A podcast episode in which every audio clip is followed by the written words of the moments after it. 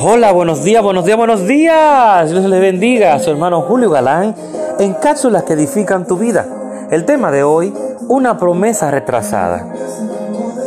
Alaben al Señor ustedes los ángeles, ustedes los poderosos que llevan a cabo sus planes, que están atentos a cada uno de sus mandatos. Salmo 103.20, esto dice, algunas veces la razón por la cual el cumplimiento de una promesa se retrasa es debido a lo que decimos.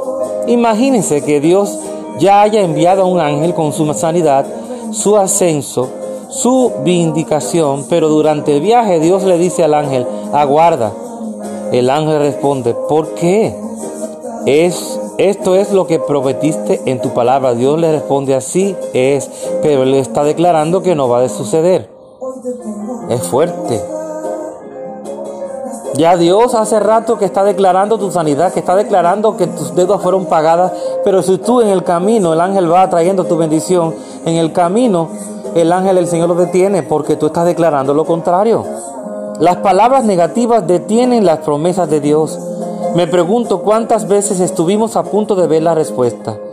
Quizá ha estado orando por años para que Dios traiga a alguien fabuloso a su vida, pero justo antes de que esa persona aparezca, usted baja la guardia y comienza a decir, oh, estoy demasiado viejo, a nadie le intereso. Dios tiene que decirle al ángel, no sigas avanzando. Tienes que tener cuidado. No permita que tu fe mengue. ¿Mm? Porque acuérdate que por la fe es que viviremos. Por la fe que vamos a agradar al Señor. ¿Eh? Dios quiere que tú no permitas que las promesas se retrasen por tu vocabulario, por tu forma de expresarte, por todo lo que estás declarando.